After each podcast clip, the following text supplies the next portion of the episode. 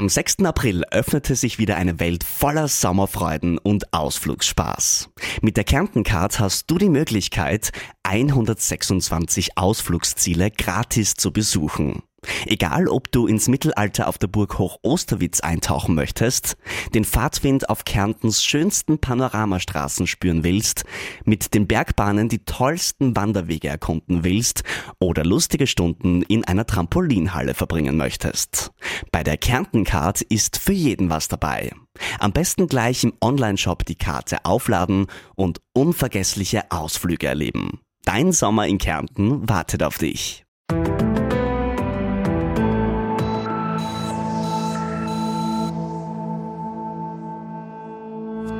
Man sieht sie an allen Orten, auf Radwegen, auf den Laufstrecken und mittlerweile, es ist ja Sommer, auch in den Seen. Die Hobbysportler, die sich aufführen wie Profis. Halbmarathons, Triathlons, Marathons oder Ironman-Bewerbe, es gibt genug Anlässe, für die man aktuell trainieren kann. Die Frage, die wir heute aber stellen wollen, ist das gesund oder sind das eigentlich alles Irre, die für Ironman und Co. trainieren?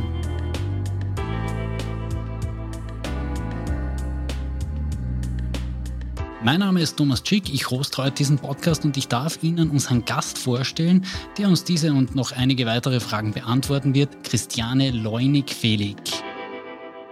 Herzlich willkommen im Podcast-Studio der Kleinen Zeitung. Hallo lieber Thomas und danke für die Einladung. Frau Leunig-Wenig, Sie sind Trainerin am Olympiastützpunkt in Klagenfurt und Sie geben mir gerade schon die Deutung und sagen, nein, ich bin nicht Trainerin. Erklären Sie mir jetzt einmal ganz genau, was Sie dort machen, damit es auch einfach Leute wie ich verstehen.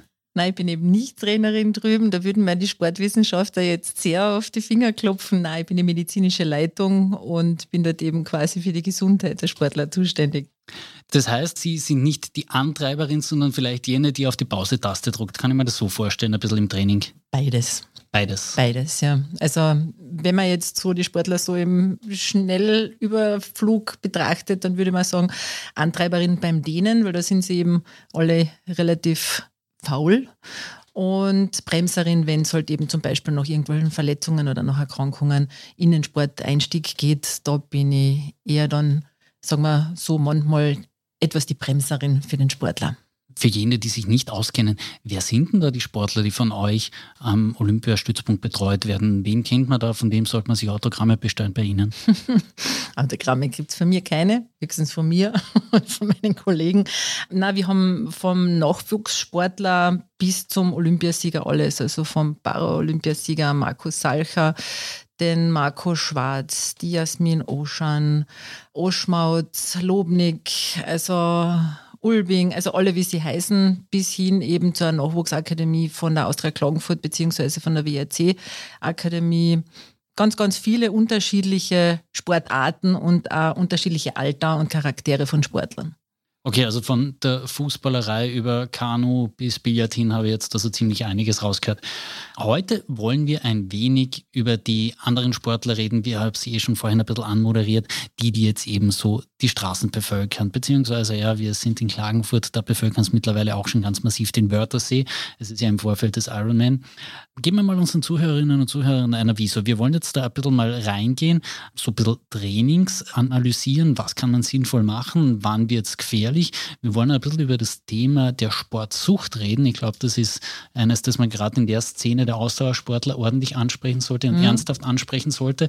Und ich möchte aber jetzt zum Vornherein auch noch ein bisschen über das Tracking-Thema mit Ihnen sprechen, das natürlich auch sehr interessant ist, weil wenn man die Menschen beobachtet, die da unterwegs sind, die sind alle durchgetrackt. Die haben alle ihre Handy-Apps dabei, die haben alle ihre Pulsuhren dabei, die ja mittlerweile auch GPS und andere Daten noch ausmessen können. Jetzt einmal auf dieser Do-it-yourself-Ebene gefragt. Und bleiben wir mal da noch zu Beginn, bevor wir ins Sportliche wirklich reingehen. Was braucht man eigentlich alles von diesem Equipment, um wirklich ordentlich trainieren zu können, muss man da irgendwie so einen Selbstlaktattest regelmäßig machen? Muss man sich immer wieder tracken und aufzeichnen, um irgendwie ja, Leistungssteigerung darzubringen? Irgendwo habe ich da jetzt einen offenbar einen guten Witz verbraten, ich, der mir selber nicht bewusst war. Die Selbstlaktatmessung, die würde ich gern für dir singen, ja. Na, wichtig, wichtig. Also für mich ist das Allerwichtigste eben, dass man, bevor man wieder trainieren anfängt, einfach einmal einen Gesundheitscheck macht, also einen medizinischen Check. Der beinhaltet zum Beispiel bei uns am Olympiazentrum eine genaue Anamnese, dass man internistisch und orthopädisch, das ist auch ganz, ganz wichtig, eben untersucht, ob nicht irgendwelche Fehlhaltungen oder sowas sind, die dann vor allem bei Kindern in den Wachstum dann eben negativ einwirken könnten. Dann haben wir bei uns eben eine EKG, Blutabnahme, es wird abgehört und es wird dann eine Belastungsergometrie, also da fahren die Leute mit dem Radl, haben eben EKG oben und man beobachtet das, ob das Herz richtig funktioniert. Gut wäre auch noch, wenn man zumindest einmal im Jahr einen Herzultraschall macht. Das sind einmal die Basisvoraussetzungen. Und wenn man da dann das Okay vom Sportmediziner kriegt, kann man eben starten. Und so wie du gesagt hast, es ist natürlich toll, wenn man Uhren und so weiter hat. Technologie entwickelt sich wahnsinnig schnell, sind ja teilweise schon wirklich sehr gut. Manchmal im sehr stark bebauten Gelände, sagen wir mal so, wenn man jetzt durch die Stadt laufen würde oder im dichten Wald, ist der GPS vielleicht nicht so optimal. Pulswerte sind schon sehr top. Also die entsprechen schon sehr gut der Realität. Was ein bisschen problematisch ist, ist vielleicht, dass man den Grundumsatz dann berechnet dass man dann halt einfach sagt, wie viel darf ich essen, wie viel Kalorien habe ich jetzt wirklich verloren oder so irgendwas.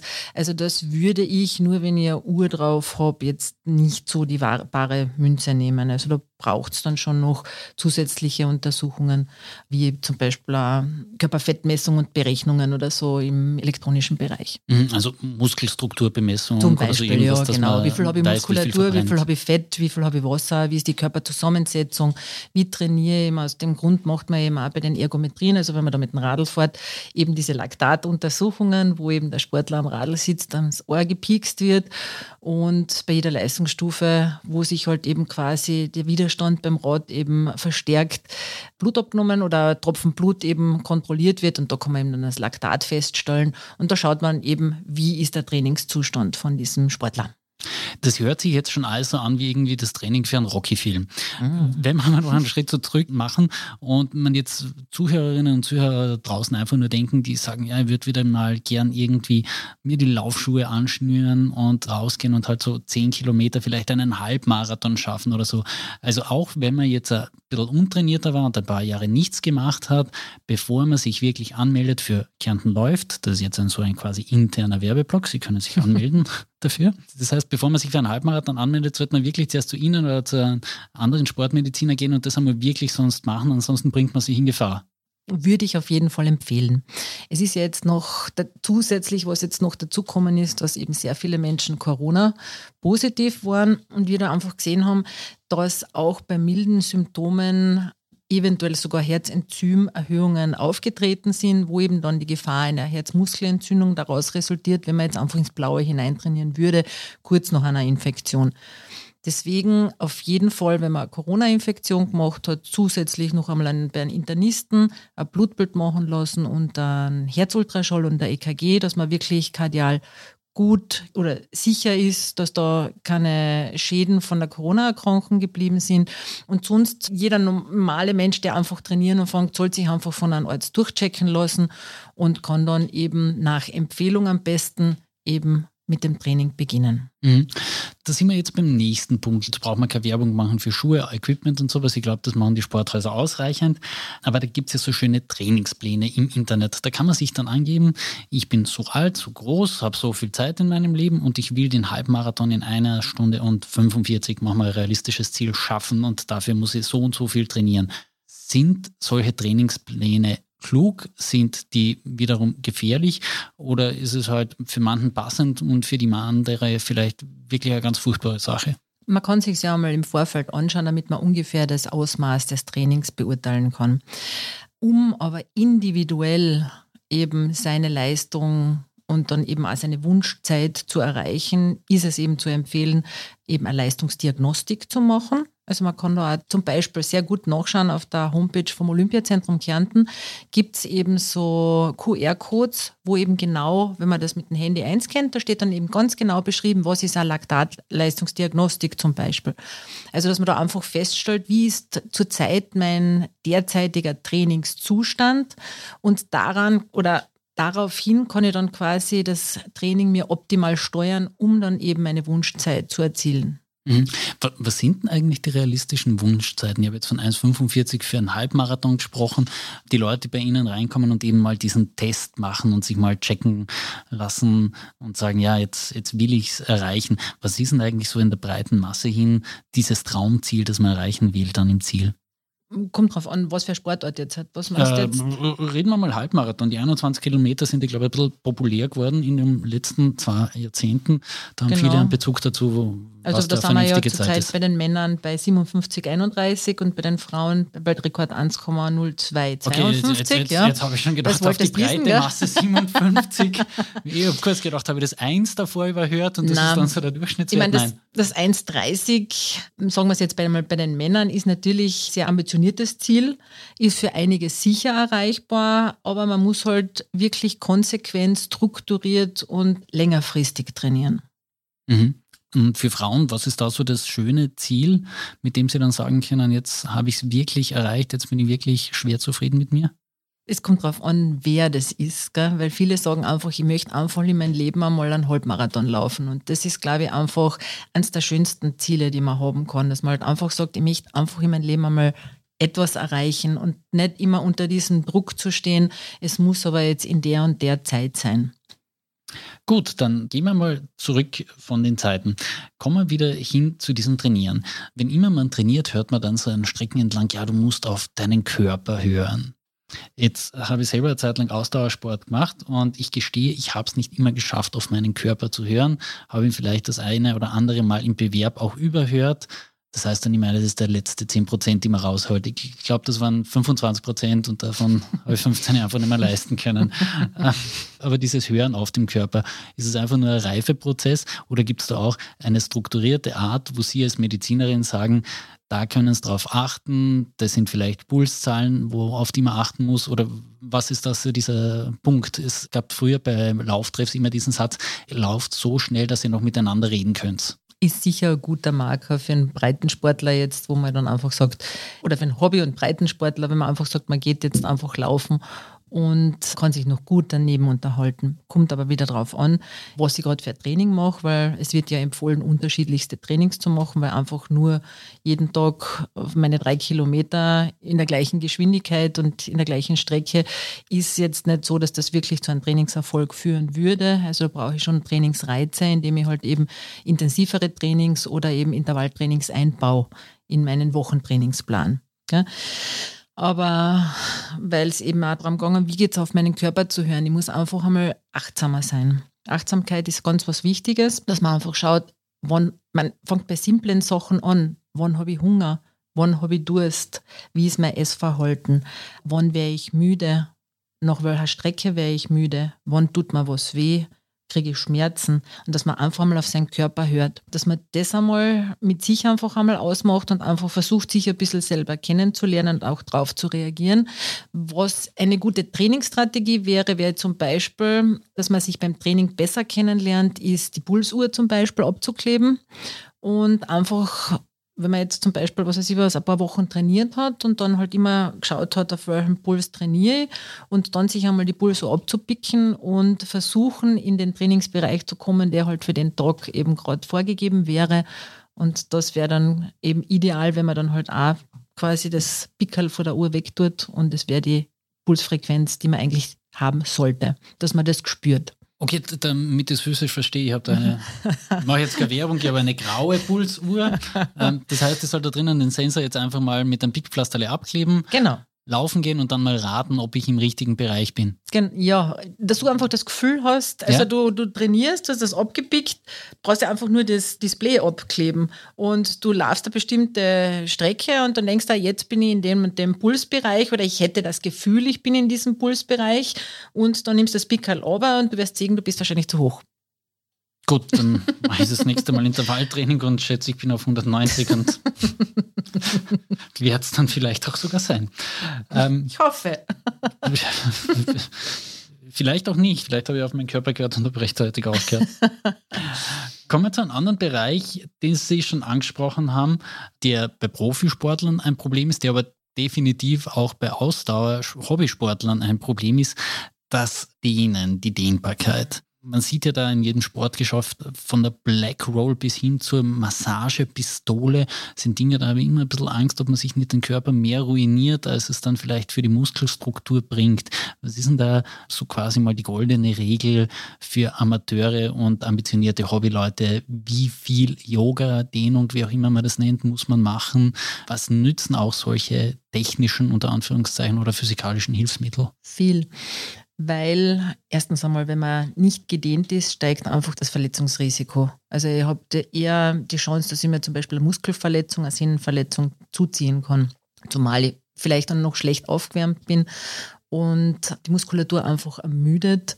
Und wenn dann halt nicht ausreichend gedehnt ist, dann kann es zu eben Muskelverletzungen kommen. Muss man vor oder nach dem Sport dehnen? Das ist die, das ist die Philosophie. Wenn, wenn das jetzt jemand hundertprozentig sagen könnte, also ich habe profimäßig Handball gespielt, wir haben vor, während und nach das Match, glaube ich, gedehnt. Also da, damals war denen ja das Um und Auf, also unmittelbar nach dem Training vor allem von dem ist man jetzt halt ein bisschen weggegangen. Also wenn man zum Beispiel vor dem Lauf ein bisschen sich aufwärmt und ein bisschen eindehnt, ist es gut. Man sollte aber, bevor man dann an den Start geht, noch zwei, drei Sprints machen, damit die Muskulatur dann auch wirklich aktiviert ist.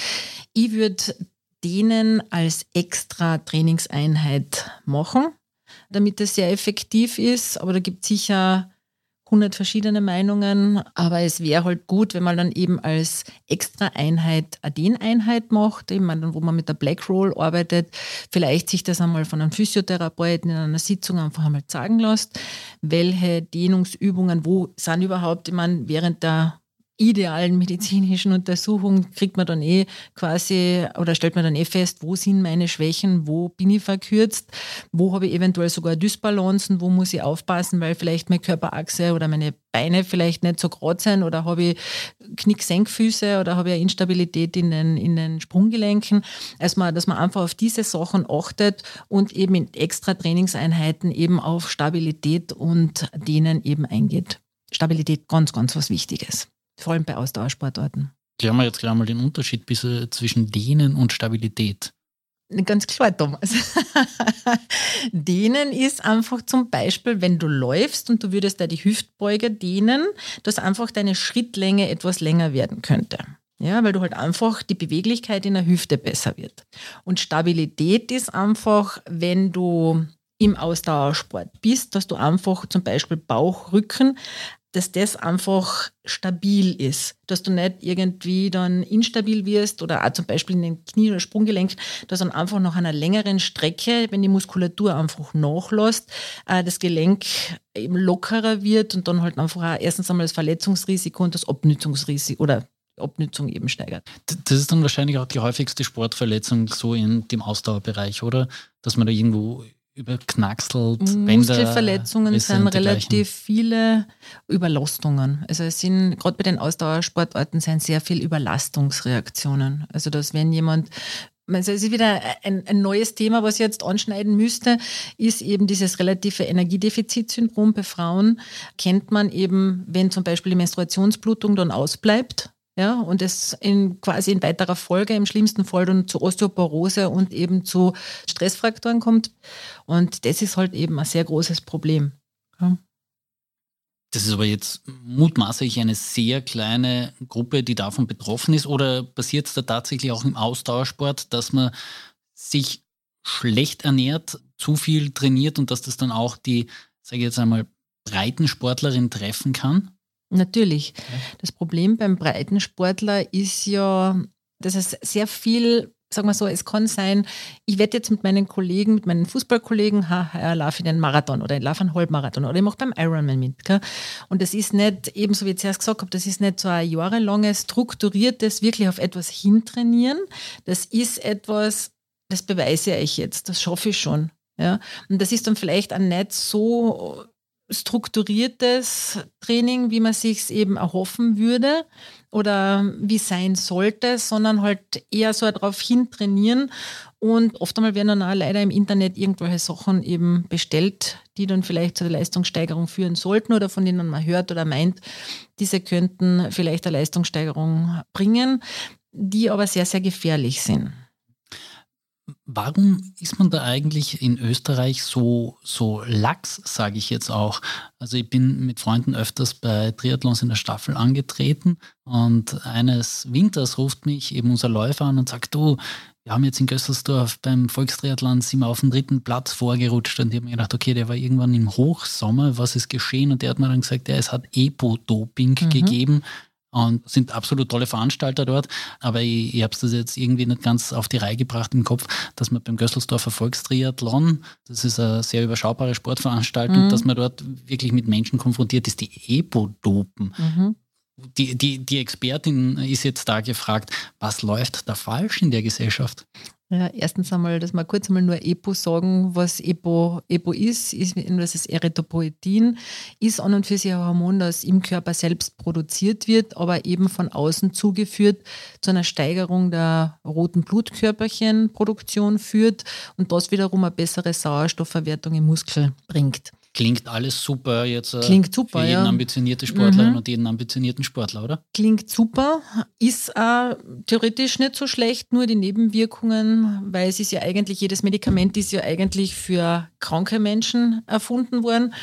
Und die Nebenwirkungen sind, können halt auch fatal sein, bis von Herzinfarkt bis Schlaganfall bis irgendwelchen Pulmonalembolien, weil einfach durch die Erhöhung der roten Blutkörperchen die Viskosität des Blutes zunimmt und es da dann zum Beispiel auch eben zu Verstopfungen der Gefäße oder sowas kommen kann. Also deswegen EPO ist jetzt nicht so für den Privatgebrauch einfach, wenn ich jetzt einmal den Gösselsdorfer Triathlon bei dem starten möchte, also davon wäre sehr schwer abzuraten, zumal es auf der Dopingliste steht und verboten ist und mit Sanktionen zu rechnen ist. Aber es ist vor allem nicht gesund. Jetzt, wenn ich nach einen Tipps nach leistungssteigernden Mitteln frage, bekomme ich definitiv keine vernünftige Antwort. Roter Rübensaft. Roter Rübensaft. Ja, roter Rübensaft ist super. Der, der schmeckt aber wirklich der schmeckt nicht schlecht. Okay. Also, du kennst keinen Rohnensalat? Ja, ist doch. gut, ja. Der ist gut. Also roter Rübensaft ist das zulässige Doping. roter Rübensaft, ja, natürlich in Maßen genossen, führt natürlich auch zu einer Steigerung der Produktion der roten Blutkörperchen. Ja. Okay, also ich meine nicht in dem Ausmaß natürlich ja? wie, wie Erythropoetin. Höhentrainingslager zum Beispiel ist auch eine physiologische Möglichkeit, um die Zahl der roten Blutkörperchen zu erhöhen. Mhm. Bleiben wir dann mal kurz da dabei bei diesem Thema Ernährung, beziehungsweise wie man sich auf Naturebene ein bisschen dopen kann. Jetzt gibt es immer mehr Sag Menschen. Sag nicht immer dopen, das okay, ist so negativ wie, behaftet, bitte. Wie man seine Leistung steigern kann? Genau. Korrekt, gut. Wie man die Leistung steigern kann. Jetzt gibt es ja viele Menschen, die in den letzten Jahren, da es aus ethischen, da es aus umweltpolitischen Gründen beschlossen haben, sie wollen weniger Fleisch essen.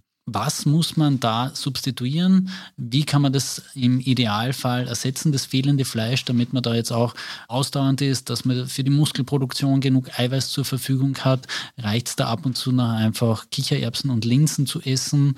Oder muss man da auch wirklich strukturiert drauf schauen und jetzt auch über irgendwelche Kapseln oder so Nahrungsergänzungsmittel zuführen? Also Nahrungsergänzungsmittel muss man sehr gut überlegen, ob man die wirklich zu sich nimmt. Wenn man sehr einseitige Ernährung hat, ist es, ähm, sollte man sicher mit einem Ernährungswissenschaftler bzw. mit einem Arzt reden, ob es irgendwo substituiert gehört, beziehungsweise ob man mit einer Blutanalyse einfach feststellen kann, ob man irgendwelche Mangelerscheinungen hat. In der Regel mit einer normalen, äh, vernünftigen Ernährung braucht man keine Nahrungsergänzungsmittel. Ja, es ist auch, so wie du gesagt hast, wenn, wenn man kein Fleisch isst, also es ist, wenn man jetzt sagt, wie viel Gramm Protein hat jetzt da eine Linsensuppe oder ein Wiener Schnitzel, ich meine, hat zwar das Wiener Schnitzel mehr, aber der Körper kann ja auch nur begrenzt Proteine auf einer Mahlzeit zum Beispiel aufnehmen. Und deswegen ist eine Linsensuppe sehr effektiv in der Proteinaufnahme. Was ist denn der häufigste Mangel? Es gibt ja immer noch diese Menschen, die sich regelmäßig dann eine Brausetablette mit Magnesium gönnen nach dem Lauf. Ist das wirklich sinnvoll oder ist das irgendeine Mehr, die sich da vor 20 Jahren unter Hobbysportlern festgesetzt hat und unter Hobbyläufern und seither wird sie praktiziert? Ich erzähle dazu eine Geschichte. Es war mal ähm, ein Sportler, ein Ruderer, der hat immer vor einem Wettkampf da Aspro geschluckt. Und wie er das aß, dann war irgendein Wettkampf und er hat sein Aspro in der Hosentasche nicht gefunden. Und das war die totale Panik. Also das Aspro macht genau gar nichts. Ja? Und er hat das aber so für sich gebraucht. Also ich sage, Magnesium würde mir jetzt nicht stören, wenn er, wenn er es einmal nehmen würde. Und auch wenn er es über kürzere Zeit einmal im Tag nimmt, ist es auch okay. Man muss halt nur aufpassen, weil es halt einfach zu Durchfälle führen kann und das führt dann wieder zu Dehydratation und das führt dann wieder zu Krämpfe. Also dann würde ich mir quasi meinen, meinen Kreislauf mir selber irgendwie oder mich, mich selber in einen Strudel bringen. Wo ich einfach, ich nehme Magnesium, habe Durchfall, verliere Flüssigkeit, habe Krämpfe, nehme das Magnesium, verliere wieder Flüssigkeit und so, und so weiter. Deswegen wäre es, muss man das halt einfach bedacht. Man soll es bedacht machen und man soll es halt einfach eventuell auch mit dem Arzt absprechen. Mhm. Dieser Trend zu Low Carb bei Ausdauersportlern, den es auch einmal gegeben hat, das ist wahrscheinlich auch nur irgendwas, was man neu erfunden hat, um wieder was zu vermarkten, oder? Ja, ich bin für dies, wie gesagt, ich bin für ausgewogene Ernährung. Also ich bin für nicht für Low Carb und ich bin nicht für dieses, also ich sage immer, es gibt fast jedes Jahr einen neuen Trend. Also es ist zurzeit ist es gerade dieses 16-8 was eben sehr praktiziert wird. Also das, das Intervallfasten. Genau, zum ja. Beispiel das Intervallfasten. Dann ist jedes Jahr, kommt mir vor, ein neues Vitamin in irgendeiner Form modern, wo man dann, ein Jahr wird es halt das Vitamin D sein und ein Jahr war es das Vitamin C oder es ist die Omega-3. Ich sage, ausgewogen von allen etwas schauen, ob irgendwelche Mangelerscheinungen sind. Wenn Mangelerscheinungen sind, die gehören natürlich substituiert und sonst einfach ausgewogene Ernährung. Mhm. Manche Leute sagen, zu einer ausgewogenen Ernährung gehört auch ab und zu einmal ein Glas Wein oder ein Bier. Jetzt hat meine Kollegin Barbara Haas zu Beginn des Jahres in diesem Podcast, Sie können es nachhören, liebe Zuhörerinnen und Zuhörer, eine interessante Folge gemacht über den Dry January wo die Leute halt im Jänner bewusst auf Alkohol verzichten und das ist auch sehr wissenschaftlich analysiert worden, was das mit dem Körper macht, wie man sich erholen kann, wie der Schlaf besser wird und dergleichen mehr. Wiederum jetzt auf die Ausdauersportler hingeblickt, ist dieses eine oder andere Glas Wein beziehungsweise ab und zu mal ein Bier noch zulässig oder fordert man den Körper durchs Training eh schon so heraus, dass man sagt, wenn man den Alkohol vermeiden kann, tut man ihm wenigstens da mal ab und zu was Gutes. Es kommt darauf an, auf was ich trainiere.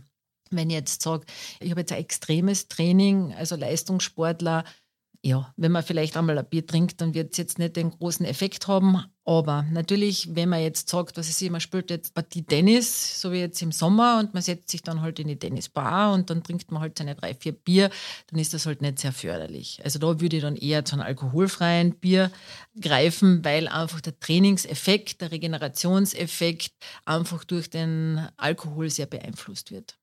Mhm. Und welchen Abstand sollte man dann da halten? Weil die, ne, ist, also Thomas, die, die, du hast sehr spezielle Fragen. Naja, ich denke jetzt Du willst nur, sehr genau wissen, wann du dein Bier trinken kannst nach dem Sport. Ich, ich spiele ja kein Tennis, so gesehen habe ich es leicht. Aber ich, ich, denke jetzt wirklich tatsächlich an die Menschen an der Trainingstheke in der Tennishalle, beziehungsweise auch an meine Kollegen, wenn wir jetzt schon Werbung für einen anderen Podcast gemacht haben aus dem Eiskalt-Podcast. Ich glaube, die haben noch die Eisschuhe an, wenn sie das erste Bier aufmachen. Das ist dann definitiv ungesund ungesund. Na, es sind ja Elektrolyte. Nur ich sage, der Trainingseffekt kann dadurch schon beeinflusst werden. Und wenn ich jetzt halt auf einen Ironman oder so irgendwas oder auf ein Krafttraining mache oder sowas, dann ist das halt natürlich ein, ein negativer Einfluss, indem es eben zum Beispiel, es hemmt das Testosteron. Es hemmt das Testosteron, dadurch wird der Muskelaufbau gehemmt.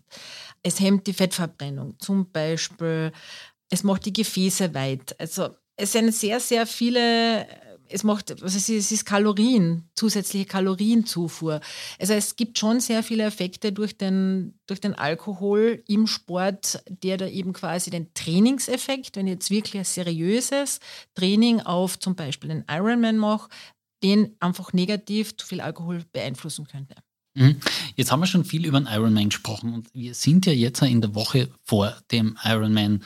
Einige sind ja auch schon in Klagenfurt unterwegs. Mhm wenn man sich da an die Strecke begibt und dann Leute anschaut, dann bewundert man die eine oder den anderen, weil die sind wirklich austrainiert, sind athletisch und dann kommen da immer wieder diese Menschen vorbei, die einen absolut faszinieren. Wenn man nur ein bisschen Ausdauersport gemacht hat, denkt man sich, wie schaffen die es, sich über diese Distanz zu quälen? Und da frage ich mich nur immer, wie sehr wollen diese Menschen ihrem Körper noch schaden mit jedem Schritt, den sie noch weiter voransetzen?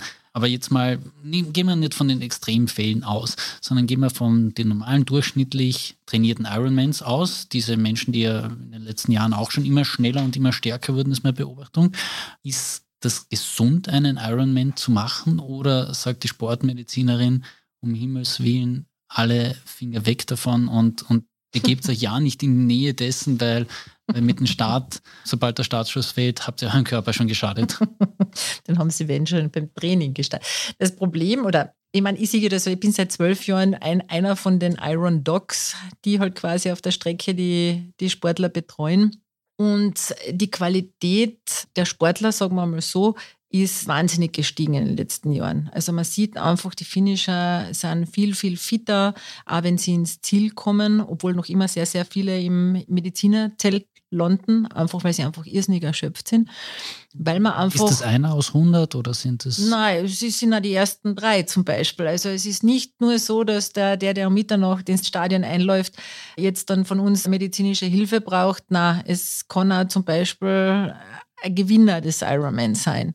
Ja, weil das einfach, man geht halt einfach über seine Grenzen. Wettkampf bedeutet immer, man geht über seine Grenzen.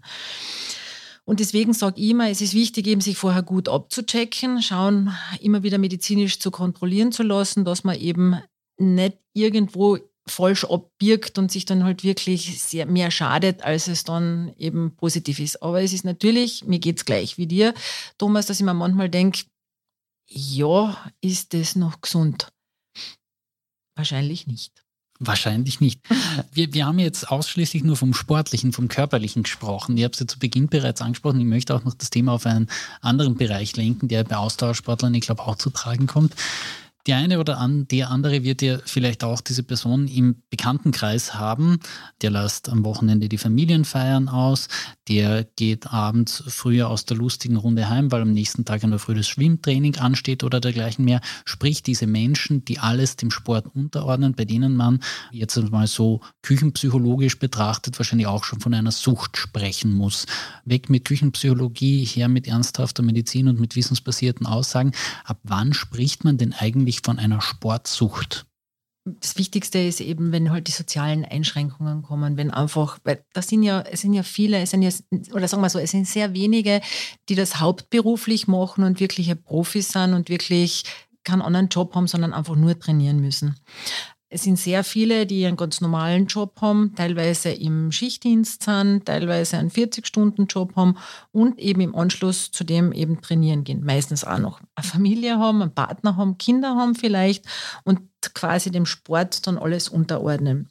Sucht ist einfach, ja, wenn es einfach so eine Abhängigkeit ist von dem Verhalten Sport, weil eben auch dieses Training dann auf dieses Belohnungszentrum im Hirn wirkt gell? und das dann einfach ein positives Gefühl auslöst. Und ich quasi wirklich alles dem Sport unterordne. Und das Schlimmste ist halt dann wirklich, wenn die sozialen Kontakte bzw. die Familie dann sehr darunter leidet. Wie bei jeder Suchtort, sei es jetzt Alkohol oder Spielsucht, ist ja dann egal. Wie kann da eine Entwöhnung gelingen? Beim Rauchen kennt man es, da macht man sich so Listen, wie viel Geld man dafür ausgegeben hatte und warum das schlecht ist. Die Menschen, die sich vom Alkohol entwöhnen wollen, müssen es dann wahrscheinlich ein bisschen ernsthafter angehen. Schlagt euch, ich glaube, oft die psychische Komponente durch. Jetzt bist du aber wahrscheinlich als Sportsüchtiger irgendwie du schaust vermeintlich gut aus, weil du irgendwie athletisch bist und das mit dem Sozialkontakt, du wirst du wahrscheinlich auch noch lange drüber mogeln können was ist da der, der Auswegspunkt auch? Einfach weniger trainieren ist ja dann wahrscheinlich auch jetzt so von den Rezeptoren, die im Hirn angesprochen werden, ja, unbefriedigend dann. Ja, das ist eine schwierige Frage. Wie kriege ich jemanden aus dem Sport, aus der Sportsucht heraus?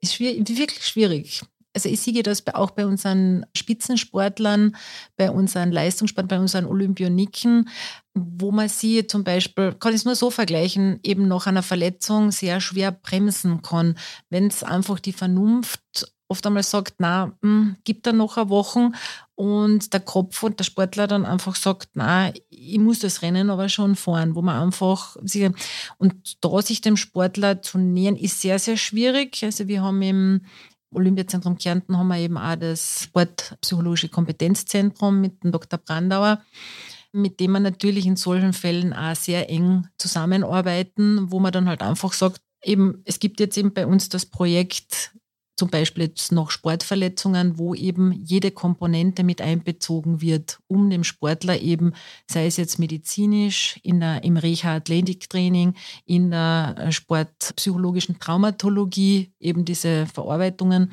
und eben dieses Back to Sport eben wieder zu erleichtern und ihn eben da wirklich gut durchzuführen und zu begleiten.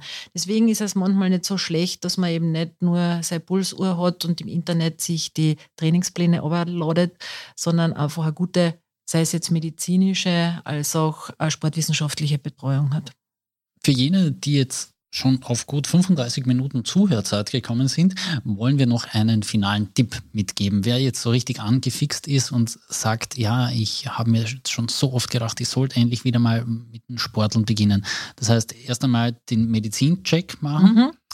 Und wie findet man dann aber auch seinen Sportart jetzt als erwachsener Mensch, der sagt, ja, Ballsport war nie das meine, man tut sich auch ein bisschen schwer, ab und zu mal in einen Gruppensport dann wieder einzusteigen, wenn man nicht die, die technischen Fähigkeiten hat und sich dann nicht auf einen höheren Level reinbegegnen kann.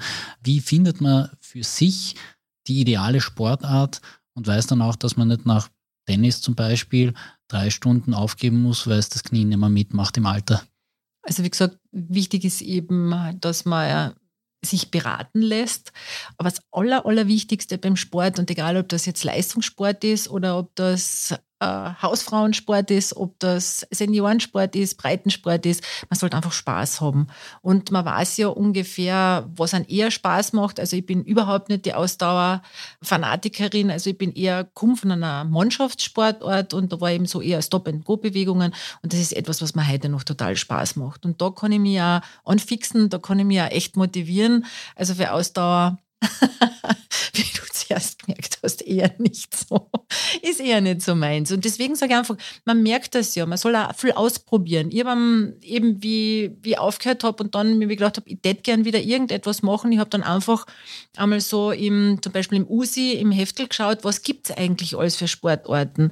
Weil dann habe ich gesagt, ah, das wäre eigentlich interessant, ich probiere das jetzt einmal aus, ja, das gefällt mir, das gefällt mir nicht. Also ich finde, man soll es halt einfach ausprobieren und was Wichtigste ist und das möchte ich wirklich allen mitgeben, Spaß. Es sollte wirklich Spaß machen. Gut, das ist ein wunderschönes Schlusswort. Damit darf ich Danke sagen für die Zeit, Frau Christiane Relig.